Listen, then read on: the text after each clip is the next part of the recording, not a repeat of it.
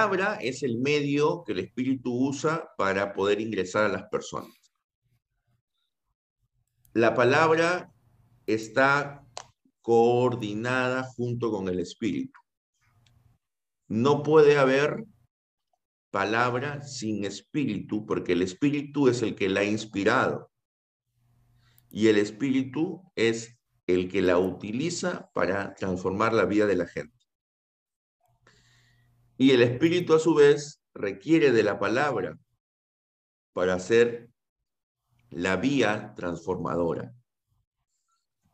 No hay otra manera. Entonces, por eso es que no es una palabra interna, no es una palabra nacida en mí, sino es una palabra externa que nosotros predicamos. Y la palabra externa, ¿dónde se predica usualmente? En la iglesia, ¿verdad? Entonces, el espíritu usualmente, ¿dónde se manifiesta? En la iglesia. Y al hacer esto, cada vez que se predique la palabra, el espíritu está obrando. El espíritu está obrando no para mover a las personas al éxtasis o a convulsiones, sino para enderezar las cosas en un mundo donde las voluntades compiten con violencia y hay un rechazo de todo lo que es bueno, cierto y hermoso. Así como el Espíritu perfeccionó la creación y modeló la creación, así también el Espíritu da nueva vida a nosotros y nos ilumina para que podamos recibir la palabra y para que la obedezcamos. Por eso es importante, ¿no? En nuestro, en nuestro servicio, antes de leer la palabra, hay una oración que se llama la oración de iluminación, en la que pedimos que el Espíritu Santo utilice esa palabra que va a ser leída primero y luego predicada, que el Espíritu Santo la utilice para la renovación de, nuestra, de nuestro ser y de, todo nuestro ser, de nuestra mente y de nuestro corazón. Entonces, la palabra y el espíritu van conectados. No tienen que ir en, en oposición o en contraste. No es como algunos piensan de que la palabra es algo muerto, que la palabra no tiene, digamos, relevancia en la actualidad sino que lo importante es el espíritu y cómo me guía el espíritu. Pero el espíritu solo te puede guiar a través de la palabra. No te puede guiar de ninguna otra manera. El espíritu lo que va a hacer es de que puedas, en primer lugar, aceptar la veracidad de la palabra, comprender lo que dice y luego de eso aplicarlo en tu vida. Todo eso lo va a realizar el espíritu. Y también, aparte de la palabra, el Espíritu utiliza otros medios creados, como por ejemplo el agua en el bautismo y como por ejemplo el pan y el vino en la cena del Señor. Nos da dones para la vida común de la iglesia. Entonces, el Espíritu actúa por medio de estas cosas por medio de cosas creadas. Nosotros nunca como reformados debemos pensar de que el espíritu actúa de manera independiente de las cosas creadas, de manera directa en las personas, sino que actúa eh, por la mediación de estas cosas. Ahora, al actuar por mediación de estas cosas, nosotros creemos que el espíritu no tiene un enfoque individualista en cada persona, sino que tiene un enfoque corporativo, porque la palabra es predicada no solamente a uno o a dos, sino a todos los que están escuchando en la congregación. Igualmente, la cena del Señor es dado no solamente a un pequeño grupo, sino a todos. Ahora, ¿qué pasa si algunos de los que están en este grupo, en esta congregación, no son realmente hijos de Dios, no son regenerados?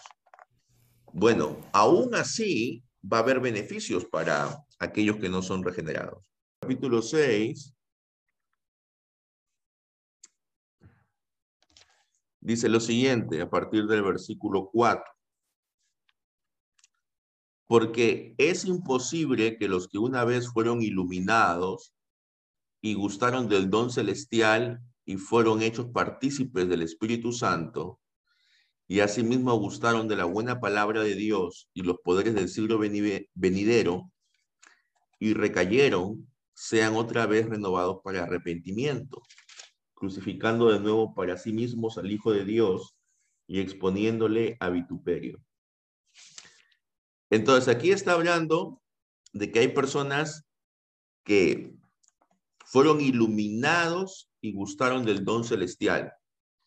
Cuando dice que fueron iluminados, es un término que se está refiriendo al bautismo.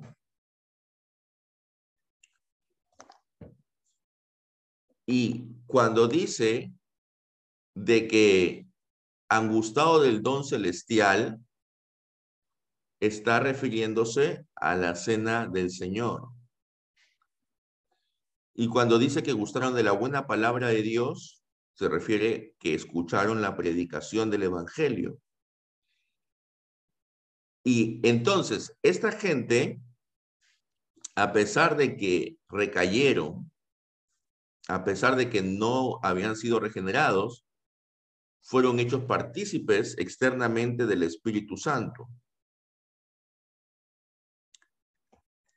Entonces, ¿esto qué significa? De que aún aquellos que no son realmente cristianos van a recibir beneficios por escuchar la palabra de Dios. Ahora, si el Espíritu no los, no les renueva, ellos pues nunca van a poder tener una fe salvadora. Tenemos que entender también que no hay una contradicción entre un compromiso individual entre las entre un caminar diario con Dios y por otro lado la asistencia al culto de adoración y el compromiso con la iglesia. Entonces, debemos ver de que ambas cosas son posibles y son deseables. Muchos buscan una religiosidad más, es más íntima, interior, y piensan que eso es mejor, que eso es verdadero. Sin embargo, la palabra de Dios no nos dice eso. Ahora, ¿por qué la gente busca este tipo de, de, espiritualidad o de manifestaciones del espíritu, porque estamos en un mundo que es eh, signado por lo individualista y por lo narcisista. Entonces todo el mundo quiere decir, yo he tenido un encuentro con Dios, yo he tenido una revelación, yo he hecho tal cosa. Porque eso de alguna manera nos hace sentir especiales. Pero la palabra de Dios nos dice que el Espíritu actúa de manera muchas veces imperceptible, es como el viento, ¿no? Que uno lo siente, pero no sabe, ¿no? No lo puede ver, pero lo siente. Así es el Espíritu. También debemos entender de que en el mismo Nuevo Testamento, y eso ya lo hicimos notar la semana pasada, hay un cambio de un ministerio basado en los dones a un ministerio basado en la ordenación de oficiales. Eso ya se puede ver en el mismo Nuevo Testamento. Y por lo tanto, nosotros ahora creemos que es la iglesia como institución la que guiada por el Espíritu, sigue trabajando. Ya no son personas individuales con dones. Ahora, ¿cómo el trabaja el Espíritu y cómo se adiciona el Espíritu a la vida de la iglesia? A través de la palabra y de los sacramentos. Por eso es tan importante que la palabra pueda ser el centro de la vida de la iglesia. Y todo el culto de adoración tiene que estar saturado de la palabra de Dios. El culto de adoración es un momento en que nosotros nos, elevar, nos elevamos a Dios y le damos loor. Entonces, es un tiempo en que todo eso tiene que estar saturado, lleno de palabra de Dios, tanto en la alabanza como en las lecturas, en las prédicas, en las oraciones y también en la cena del Señor, que es una palabra visible de lo del sacrificio de nuestro Señor Jesucristo. Entonces, Martín Lutero dice, esto es lo que Munzer hizo y lo que hacen hoy una gran cantidad de personas. Munzer, ¿quién fue? Fue un líder del movimiento anabaptista. Los anabaptistas, ellos decían de que cualquier creación humana estaba mal y que ellos eh, solamente se iban a dejar guiar por el Espíritu. E hicieron sus especie de comunas. Algunos pensaban que ya la venida de Cristo era inminente y en algunos casos empezaron pues a realizar desmanes. También hubieron casos de inmoralidad. Pues bien, uno de los líderes de este movimiento anabaptista fue Thomas Munzer. Y vamos a ver lo que dice Lutero sobre Thomas Munzer. ¿No? Esto es lo que Thomas Munzer hizo y lo que hacen hoy una gran cantidad de personas que quieren ser jueces en el discernimiento entre el espíritu y la letra y que no saben lo que están diciendo o enseñando. El papismo, cuando aquí dice el papismo se está refiriendo al catolicismo romano, el papismo es también puro entusiasmo, puesto que el Papa alega guardar todas las leyes en el ataúd de su corazón, y puesto que todo lo que él decide y ordena con su iglesia es espíritu, y debe ser considerado justo, aunque vaya más allá de las escrituras o de la palabra hablada, y sea contrario a ellas. Es decir, el Papa dice, el Espíritu me está guiando a tomar esta decisión. El Espíritu me está guiando a ordenar esto. ¿Correcto? Entonces, los católicos romanos, como ellos creen que el Papa cuando está actuando ex cátedra es infalible, ellos ponen las decisiones del Papa al mismo nivel o aún por encima de las escrituras. Entonces, los reformadores, aun cuando todavía en esa época no, no era un dogma la infalibilidad del Papa, los reformadores dijeron claramente de que solamente hay infalibilidad en la palabra de Dios, no en ningún hombre ni en ningún concilio, por más respetable que éste sea. Entonces, tenemos que entender de que las escrituras es el medio que el Espíritu utiliza, no los decretos ni las órdenes de, una persona. Y termina Lutero diciendo, por eso nosotros tenemos el derecho y la obligación de insistir en que Dios solo puede entrar en una relación con nosotros, los hombres, por medio de la palabra externa y los sacramentos. Todo lo que se diga del Espíritu independientemente de esta palabra y de los sacramentos, es del diablo.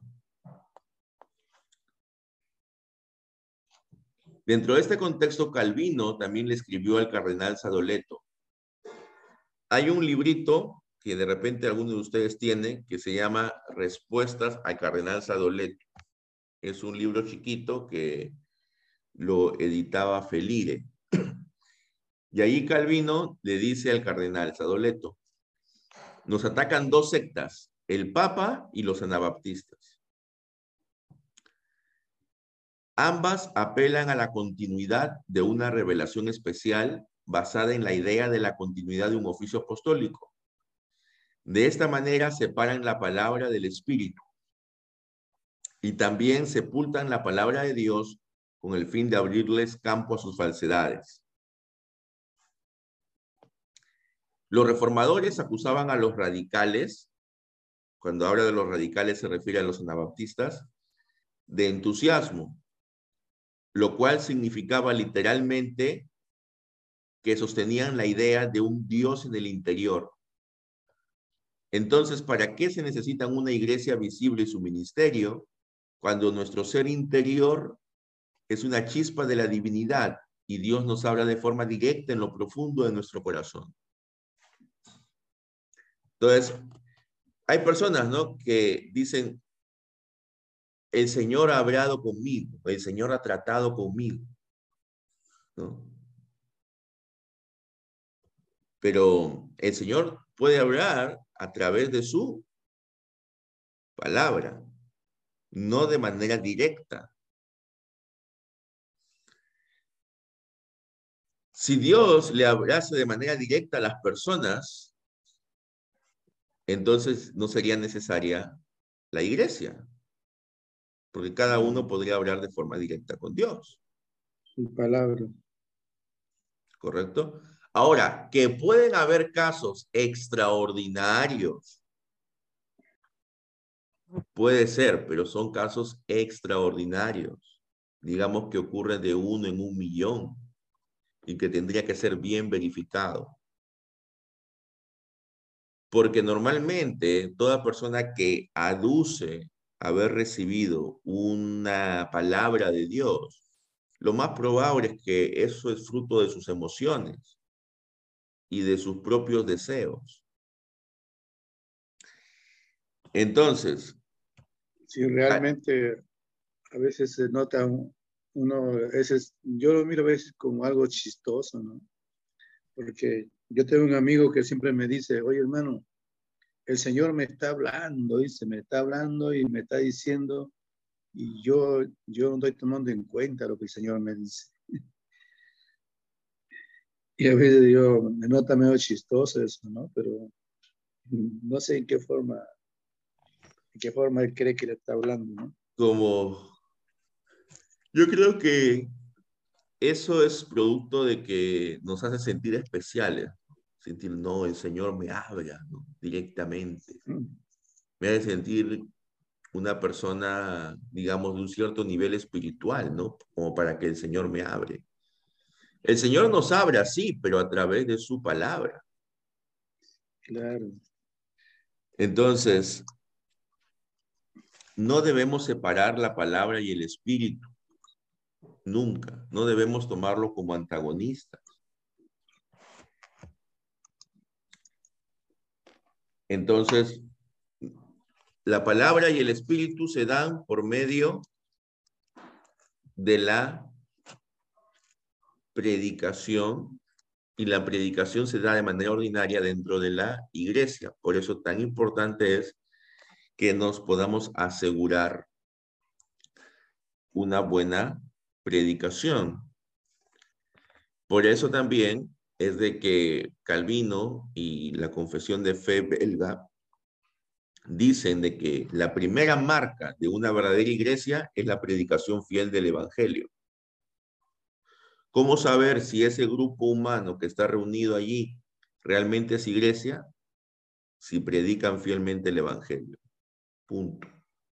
Si no hay una predicación fiel del evangelio, si en su lugar están predicando cuestiones de autoayuda o cuestiones de cuestiones que no tienen realmente que ver con el Evangelio, o están predicando o enseñando revelaciones privadas, entonces ese grupo realmente no debería ser considerado una iglesia de Cristo, por más de que puedan hablar de Cristo mucho. No debemos dejarnos llevar por eh, nuestra emocionalidad, ¿no? Al momento de decir, el Señor me ha hablado o yo he tenido tal visión, tal sueño. Y si se dan cuenta, el catolicismo popular siempre está más pendiente de las apariciones de la Virgen, está más pendiente de los milagros que puedan ocurrir. Y en esto se relaciona bastante con el pentecostalismo, ¿no? El pentecostalismo también tiene esta idea, ¿no? De lo sobrenatural, de los sueños, de las visiones. Por eso no es sorprendente que en América Latina el pentecostalismo haya calado tan hondo y tan rápido.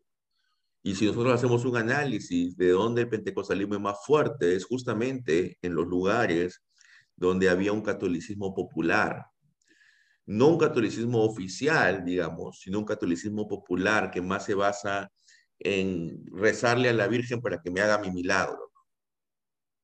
Entonces simplemente se ha cambiado el rezarle a la Virgen, ¿no? Ahora ya no le rezo a la Virgen, ahora le rezo directamente a Dios y ya no tengo un sacerdote, pero ahora tengo un pastor o un profeta o un apóstol, que es como el intermediario, ¿no? El líder, el ungido, para que Dios me atienda, ¿no? Pero en el fondo es lo mismo, es, la misma, es el mismo pensamiento. Y, y bueno, eh, nosotros creemos de que el Espíritu actúa por medio de la palabra. Y debemos seguir predicando la palabra, ¿no? a tiempo y fuera de tiempo, como dice. Pero pastor, a veces a veces confundimos, ¿no? A veces el, el, espíritu te pone el deseo de hacer, de hacer muchas cosas o de hacer cosas en la iglesia para el Señor. Y a veces la gente confunde, dice, Dios, el Señor me está hablando que esto haga en la iglesia, y entonces esa es la gran confusión, ¿no? Que he soñado y, a veces no es, es, el espíritu que pone el deseo de, servir, el deseo de, de, trabajar en la iglesia y las cosas. Sí, eh, toda buena obra proviene de Dios y si tú deseas servir es porque detrás de esto hay un impulso del espíritu. Pero no tenemos por qué decir el espíritu me ha hablado, me ha revelado que haga tal cosa. Así es, debemos tener cuidado en, ese lenguaje. Claro. Pastor, ¿y qué tenemos que decir a las personas? Por ejemplo, acá mi vecina también así. Ay, hermana, este, yo he soñado, el Señor me ha revelado en sueños que esto, que lo otro, que, que, que mira y fíjate, y así es, ha pasado. Yo ya lo vi en sueños y, así, tal como lo vi en sueños, el Señor me ha mostrado y, eso es lo que me ha pasado. Le digo, pero, pero el Señor nos dice que no estemos creyendo en los sueños, que mejor creamos su palabra, le digo yo, ¿no? Pero me dicen, no, hermanita, los sueños, Dios nos revela por los sueños. Eso lo vamos a, lo voy a responder en la, en la segunda parte.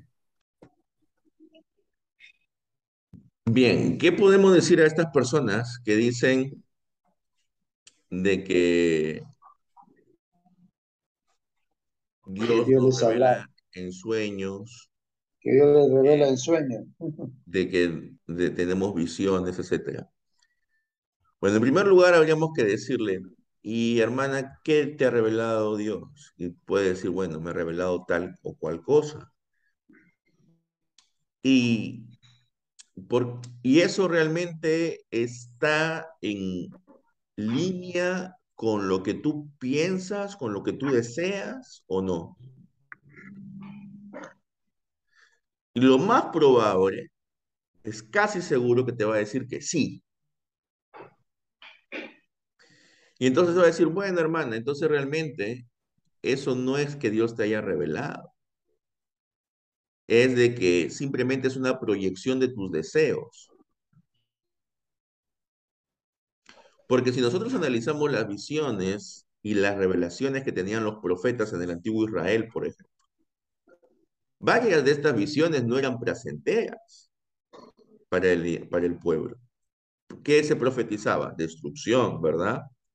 Se profetizaba de que si, que si el pueblo no adoraba a Dios correctamente y si compartía la adoración a al Dios verdadero con otros dioses falsos, el Señor iba a castigar duramente al pueblo. Y el mismo profeta decía, por favor, Dios, ten piedad, ten misericordia de este pueblo. Entonces, no es de que el profeta estuviera feliz con esa revelación, pero era la revelación que Dios le daba. Entonces, si alguien me dice que ha tenido un sueño o una revelación y es algo que esa persona viene deseando Mm, como que es un poco coincidente, ¿no? A veces es cierto o no que nosotros soñamos ciertas cosas que deseamos o también que tememos, porque el sueño es una proyección, ¿no? De nosotros. Es una, es, eh, cuando nosotros estamos durmiendo, nuestro cerebro sigue trabajando. Entonces, ¿ha soñado o no ha soñado, hermana lidia de repente con algo que usted teme, ¿no? Y ha soñado que está ocurriendo. Sí, soñado que me ganar la lotería. no, mentira, mentira. No, a veces cuando este, paso algo que me, que me intimida o algo que me alegra, sueño algunas cosas, ¿no? Eh, pero es un sueño, pues yo no, no lo doy importancia. ¿Por qué? Porque eso es producto de lo que hace nuestra mente. Igual también, si nosotros deseamos algo, a, a veces se puede incluso soñar con eso. No, incluso, bueno, si queremos hacerlo más este, explícito, ¿no? A veces hay personas que de repente sienten atracción por alguien y incluso pueden soñar con esa persona. Entonces, ¿y qué? ¿Y voy a decir que eso es, eso es una revelación de Dios? No. Eso es simplemente producto de mi mente. Entonces. Y hermano, y, y cuando lo antes este José, Daniel, este eh, descifraban los sueños. interpretaban los sueños. Ajá. Em, quizás por eso los, los del MM dicen eso, ¿no? Que sí, los sueños sí existen, sí, existen, sí existen los sueños, le digo, yo también sueño, pero yo no le atribuyo a que Dios me está hablando así, ¿no? Entonces, em, ¿cómo es? ¿Cómo? Bueno, es que es, en estos casos tenemos que entender de que ha pasado por un filtro, ¿no? Que es la palabra de Dios. Y es que en la palabra de Dios está referida una interpretación de un sueño, es porque realmente ese sueño tenía un mensaje. Pero nosotros no podemos decir de que nuestros sueños tienen un mensaje oculto de parte de Dios. Es como, por ejemplo, nosotros podemos cantar un himno que incluso puede ser muy bonito o un cántico moderno. Pero ¿podemos decir que ese himno es inspirado por Dios? No. Pero si cantamos un salmo, cual, cualquiera es que este sea, sí podemos decir que este, que este salmo ha sido inspirado por Dios. ¿Y por qué? Porque está en la palabra de Dios, está en la Biblia. Entonces, hay, una, hay esa diferencia. Esos sueños que interpretaron José y Daniel eran sueños que sí tenían un mensaje oculto de parte de Dios. ¿Y por qué lo sabemos? Porque la palabra, en la palabra de Dios está. Ahora, ¿eso significa que siempre van a, los sueños traerán un mensaje oculto de parte de Dios? No. Es como lo que nosotros hablamos en la lección pasada, ¿no? Hay algunas personas que dicen, necesitamos un nuevo Pentecostés, pero no, el Pentecostés solamente fue una vez. Y decir necesitamos un nuevo Pentecostés es como decir necesitamos una nueva encarnación, necesitamos una, una nueva resurrección, necesitamos una nueva ascensión. Son hechos únicos que han ocurrido en la historia de la salvación. Bien, dígame hermana. Es como, eh, si se puede decir una, una, este, una comparación, ¿no? En, entre, por ejemplo, que antes los, los, este, los profetas, no, los profetas no. Ah, por ejemplo, Abraham, mm, Abraham no. Este, ¿quién es? Jacob tenía varias mujeres, ¿no? en el, antiguo. Jacob, pues tenía varias mujeres. Jacob. Jacob. tener varias mujeres No, pues es una comparación. Es como que solamente en el Antiguo Testamento estaba permitido tener cuatro o cinco mujeres a los hombres. Y eh, en, el, en el, Nuevo Testamento. O 300, si eras rey. 300 como Salomón. No. Eh, 700 mujeres y 300 concubinas. ¿Cómo podía atender a todos con uno nomás? Ya no se puede más. Te digo, este, ¿cómo se puede comparar? Eh, mm, ¿Cómo puede ser que en el Antiguo Testamento ha sido permitido eso y no en el Nuevo Testamento? No, eso es cómo entender así el Antiguo Testamento y el Nuevo Testamento. Cuando, por ejemplo, cuando le preguntan sobre el divorcio a Jesús, le dicen, oye, Jesús, mira, eh, los antiguos decían que si una mujer ya no nos convenía, si ya no nos satisfacía, podíamos darle carta de divorcio. ¿Tú qué opinas? ¿Y qué responde él? Esto lo dijo Moisés por la dureza de su corazón pero en el, la intención de Dios al principio no fue así, sino que el hombre esté con una mujer y que los dos sean una sola carne y que esa unión no se separe. Y por eso dice, salvo que sea por causa de fornicación, no es legítimo que el hombre se separe de su mujer.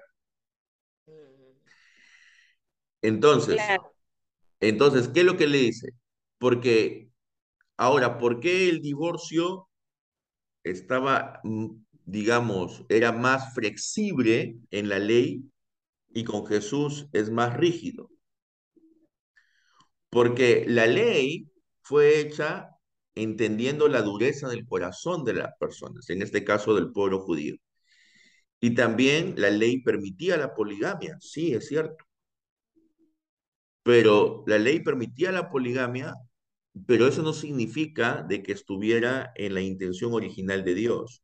Porque si la intención original hubiera sido permitir la poligamia, entonces desde el inicio Dios le hubiera dicho a Adán, puedes estar con Eva y también, ¿no? Luego puedes estar con otras mujeres. Pero no vemos ese mandato de Dios. No había otras mujeres. No, pero luego cuando ya empezaron a reproducirse. Porque igual, Caín con quién estuvo. Su, prole, ¿no? Sería su... Claro, y Caín, bueno, si nos atenemos a un discurso, a un relato literal, Caín tuvo que estar con una de sus hermanas, ¿verdad? Entonces,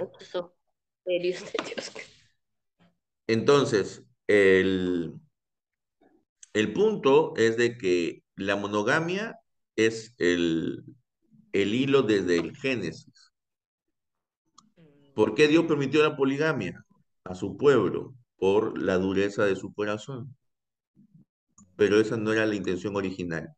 Y si nos vamos a la idea de Cristo y la iglesia como una imagen del matrimonio, esto nos muestra claramente de que no puede el hombre unirse a dos mujeres al mismo tiempo, porque Cristo solo tiene una esposa, que es la iglesia, no tiene dos esposas. Dos iglesias. Entonces, no tiene dos pueblos, tiene un solo pueblo. Entonces, por lo tanto, nosotros no podemos tener más de una esposa, ¿no? Solamente con una esposa, con una mujer hacemos un pacto. No podemos hacer el pacto con dos. Y, para que ese pacto se rompa, tiene que eh, pasar cosas que también ya estén estipuladas en las escrituras, ¿no? Hermano, y si este, ay, se me fue la idea. pero, pero su pregunta de la poligamia estaba relacionada con la de los sueños, porque usted dijo, así, claro, así como en el Antiguo Testamento había, digamos, eh, varias ocasiones en que se producían sueños y que luego eran interpretados, así también se daba la poligamia, como indicando de que era otra época, ¿verdad? Y sí, efectivamente, la revelación de Dios es progresiva y Dios actúa de acuerdo también al contexto de las personas que van a recibir esa revelación. Entonces, en la época en que se daban estos sueños, eh, prácticamente todo el mundo pensaba de que a través de los sueños había mensajes ocultos. O sea, eso era lo que todo el mundo pensaba. Entonces, es como si Dios actuara, ¿no? De acuerdo a cómo la gente pensaba, porque esa era su manera de pensar. O sea, eso era, eso era lo natural, lo normal para ellos. ¿No? En cambio, en esta época actual, ya las cosas han cambiado, ¿no? En esta época actual sabemos más o menos cómo es el proceso por el cual se producen los sueños, qué habría detrás de eso, ¿verdad? Entonces, lo que podríamos decirle a una persona que dice que Dios le ha revelado algo en sueños es y eso que te ha revelado en sueños es algo inesperado para ti, es algo que tú a ti no te agrada o es simplemente la confirmación de algo que tú has estado esperando. En la mayoría de los casos te van a decir, sí, hermano, es algo que yo he estado pidiéndole al Señor y Él me ha confirmado. O es algo que yo he estado pensando en eso y luego se me ha, ya se me ha confirmado. Entonces no es más que la proyección de sus emociones y de sus deseos. Ahora, hay que también tener un poco de cuidado con eh, ser muy crítico de la manera de, de ver la fe de estas personas, ¿no? Que realmente ellos sinceramente piensan que, que todo esto es así. Porque a veces cuando ellos, algunos de ellos, em, tienen un, una, un mayor, una mayor búsqueda de conocimiento y se dan cuenta que estas cosas realmente no son como ellos pensaban, algunos de ellos tienen una crisis de fe y llegan incluso a abandonar la iglesia. ¿no? Cuando ellos se dan cuenta que su pastor no es el ungido que pensaban, entonces es complicado para ellos, ¿no? Entonces, también tenemos que ir contacto, ¿no? Eh, no podemos directamente decirle, no, este es simplemente una proyección de tus emociones y, y punto, sino explicarle, ¿no? Cómo Dios ahora se revela primordialmente a través de su palabra y cómo nosotros tenemos que someternos a lo que dice su palabra y que realmente todo ya está allí. O sea, por ejemplo, yo no necesito, por ejemplo, dicen, estoy orando, hay un, un joven, ¿no? O una joven, estoy orando para que el Señor me revele si ese joven que me está pretendiendo es correcto para mí o no. No necesitas orar para eso. Tú sabes ya los principios.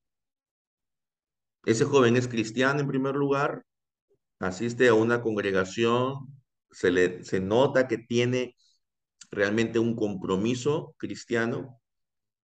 Si es sí, entonces ya podemos evaluar otras cosas. Si es no, entonces no es adecuado para ti, punto. ¿Por qué te haces problema? ¿Por, ¿Por qué vas a decir, no, es que yo estoy orando a ver si el Señor? No es necesario.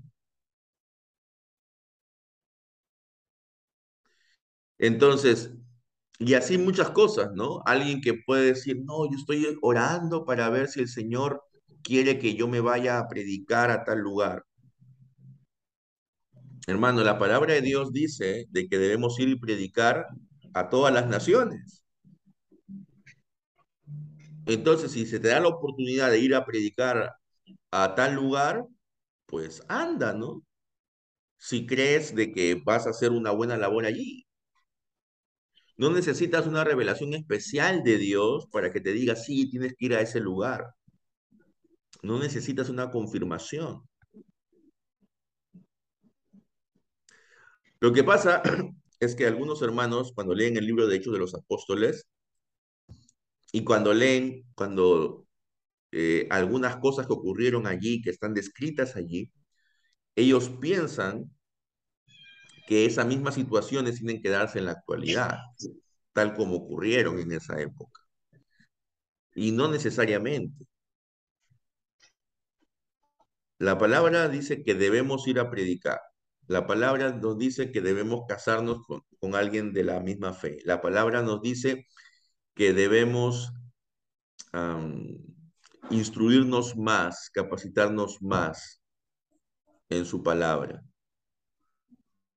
Entonces yo no necesito, por ejemplo, si yo tengo ese deseo de instruirme más en su palabra, yo no necesito una confirmación de Dios para eh, inscribirme en, tal, en un lugar donde se enseña su palabra. Lo que tengo que hacer sí es ser diligente, ¿no? En inscribirme en un lugar que sea, pues, bueno, ¿no? Donde se enseñen correctamente. Entonces, esta idea de que Dios trata directamente conmigo y Él me puede revelar ciertas cosas para mi vida diaria, es una idea más, y para algunas decisiones que pueda tomar, es una idea que no está registrada en las escrituras. Las escrituras nos hablan más de que debemos guiarnos por los principios que están allí.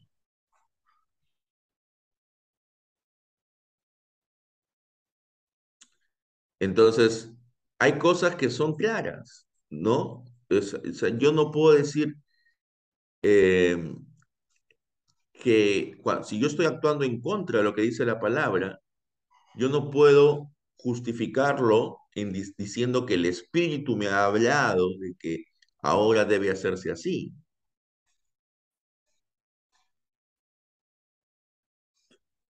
Hay, las iglesias liberales en Estados Unidos y Europa, ellas también usan ese, esos términos, ¿no? El espíritu, hay que abrirnos a lo que el espíritu nos está diciendo en estos tiempos.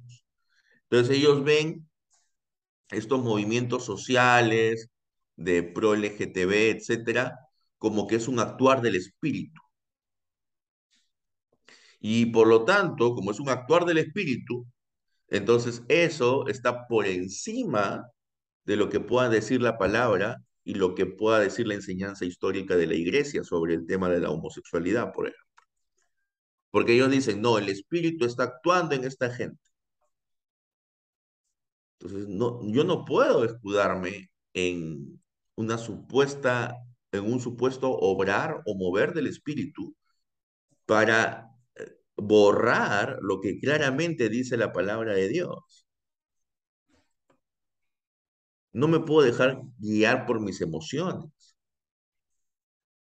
¿No? De repente hay, hay un homosexual, una lesbiana que a mí me cae muy bien, pero yo le tengo que decir, mira, la palabra de Dios dice que si tú tienes eh, sexo con alguien de tu mismo género, eso es pecado. Y si no te arrepientes, entonces te condenarás. Punto. Igual lo mismo ocurre con una pareja heterosexual que no esté casada.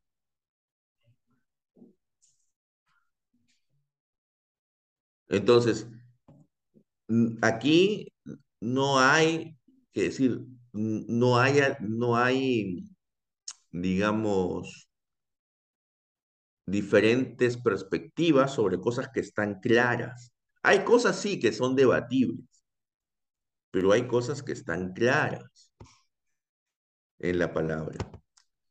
Y cuando las cosas están claras, no podemos hacer excepciones. No podemos decir, no, pero es que mi caso es especial, hermano, es que tú no sabes cómo ha sido mi vida, es que tú no sabes. Le digo, pero yo necesito saber. Si la palabra me dice algo, yo tengo que vivir conforme a ella. Y si realmente tenemos el Espíritu de Dios, el Espíritu de Dios va a hacer que nos sometamos a la palabra.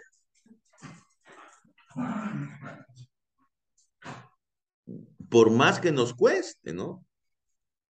Y esa es la lucha espiritual que tenemos.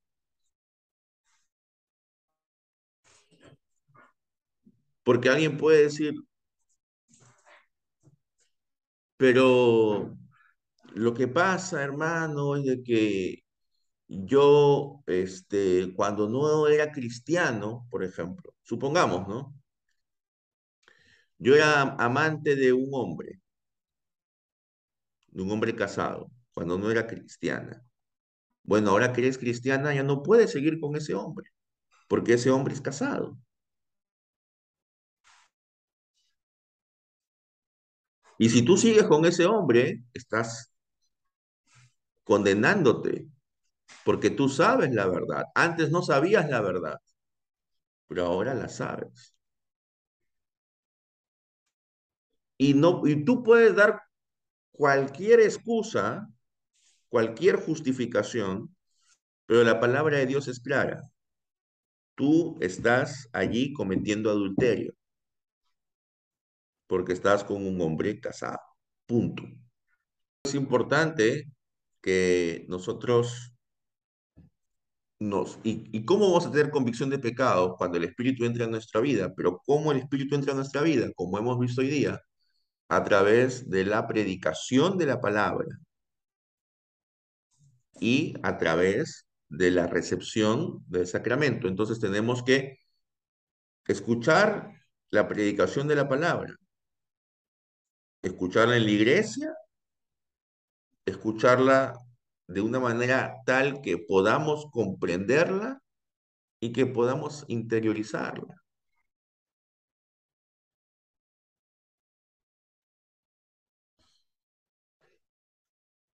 Bien, hermanos, ¿alguna otra pregunta o comentario?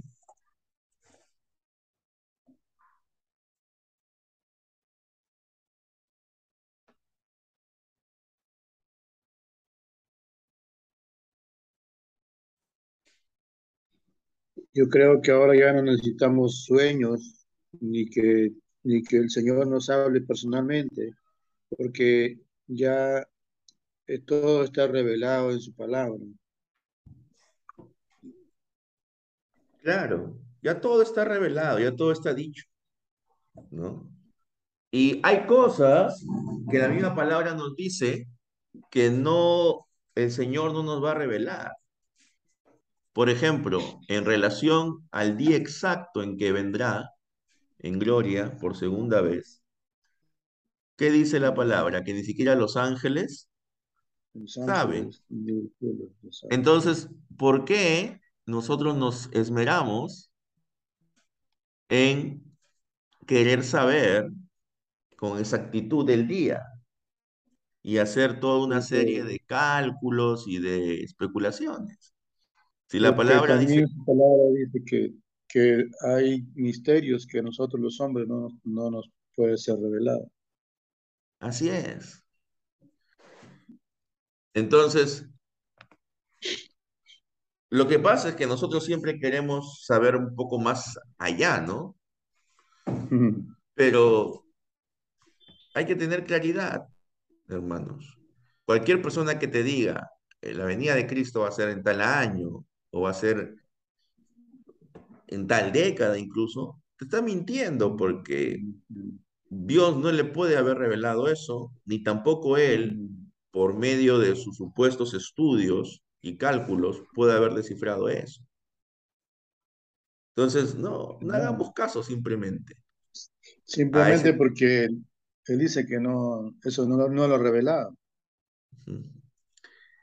Entonces, nosotros debemos atenernos a lo que dice la palabra de Dios. Como dice en el libro de Isaías, como se decía en el antiguo Israel, debemos volver a la ley y al testimonio. No, no debemos estar eh, pendientes de otras fuentes, de otras supuestas fuentes de revelación. Bien, hermanos. Entonces, ¿cómo se da el espíritu? ¿De qué forma se da el espíritu? A través de la, recepción, de, a través de la predicación de la palabra y a través de la recepción del sacramento, porque también tenemos que entender algo. En el sacramento nosotros estamos recibiendo a Cristo espiritualmente. No es simplemente un recordaris nada más. Estamos recibiendo a Cristo. Y por eso lo importante de nosotros acercarnos cada domingo para, para esto. Y aunque pareciera que si uno lo mira desde afuera, pareciera que no tiene mayor sentido esto. Pero Dios ha dispuesto que a través del sacramento de la Cena del Señor se nos dé a Cristo de una manera especial y por eso tengamos una comunión más íntima con Él. Pero eso siempre y cuando lo hagamos con fe. Entonces, tiene que estar presente la fe de la persona que recibe el sacramento para que se apropie de esa promesa y que eso le vaya haciendo madurar espiritualmente y lo vaya amoldando a la estatura de la plenitud de Cristo. Pastor, y es por eso es que yo, a menos, no podemos entender que otras iglesias no, no ministren sacramentos, sobre todo en la cena del Señor, los, días que se reúnen, ¿no? Bueno. A esa iglesia que iba a Lima, sí está, nos daban eh, la cena todos los domingos. Qué bueno. ¿Qué iglesia ha sido, hermano? La presbiteriana. ¿Los Olivos? ¿Cuál? ¿O cuál? No, de, Surco. de Surco, creo. ¿A la que queda en Tomás Marzano? Ajá. Por el Lobo Liguereta. Sí. Ya. Pero está bien. Qué, qué, bueno, qué bueno. Qué bueno, hermana, que todos los domingos haya, haya habido la celebración del sacramento. los tres domingos y los tres domingos han dado la cena. Sí. Quiere decir que todos los domingos lo hacen. Obvio. Y, yo creo de que cada vez hay más iglesias que están tomándose en serio el sacramento de la cena, porque antes había la idea de que, ay, no, no lo vamos a hacer todos los domingos, porque si no, se quita lo especial de la cena. Pero lo mismo podríamos decir de cada elemento de la adoración.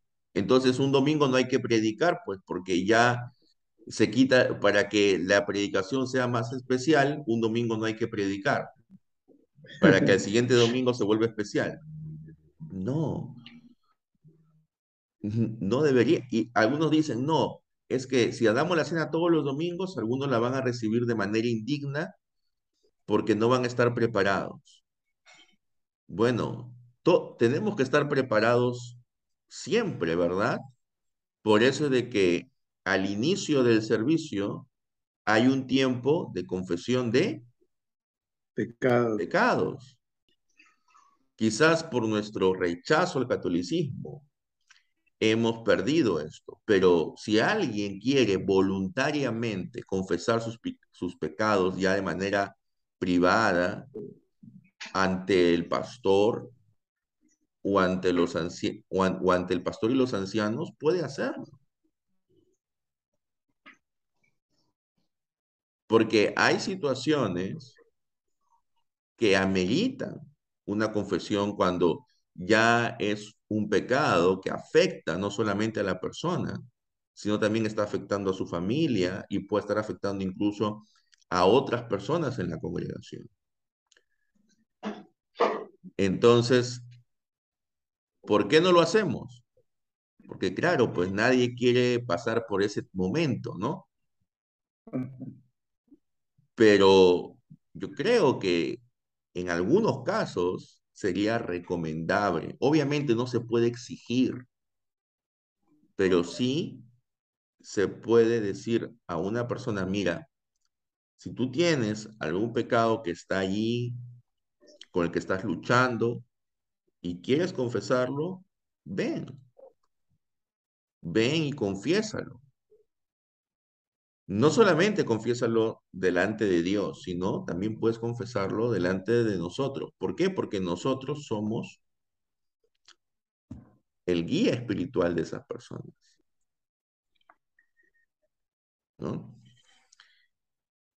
Eh, eh, dado el momento, pastor, bueno, de, que siempre, bueno, en las, en las en confesiones de pecado, siempre se, se estilaba decir, eh, tenemos un, minuto para, para confesar nuestro pecado, o sea, mm, antes, antes que se dé la, la, declaración de perdón, ¿no? Por eso es que decimos, si usted ha declarado sus pecados, el Señor es fiel y justo en perdonar, ¿no? Claro. Debemos que declarar nuestros pecados, pero no eh, es lo que digo es que también si alguien voluntariamente desea declarar sus pecados, ya face to face con el pastor, puede hacerlo. Cara a cara. Así es. Tiene, tendrían que hacer un confesionario. No es necesario. Hay en, la, en otras iglesias, eh, en otras tradiciones, Simplemente los dos están ahí, ¿no? Uno al lado del otro y la otra persona va comentando. Eh, y, eso es algo que quizás eh, en el futuro, ¿no? Yo creo que la iglesia pueda también eh, alentar, más no exigir, por supuesto. Sí, claro, yo, yo he tenido la oportunidad de escuchar a una hermana una confesión, ¿no? Pero, o sea, bueno, hay que tener bastante discreción, ¿no? En ese caso. Así es. Bien, hermanos, Dios les guarde a cada uno de ustedes.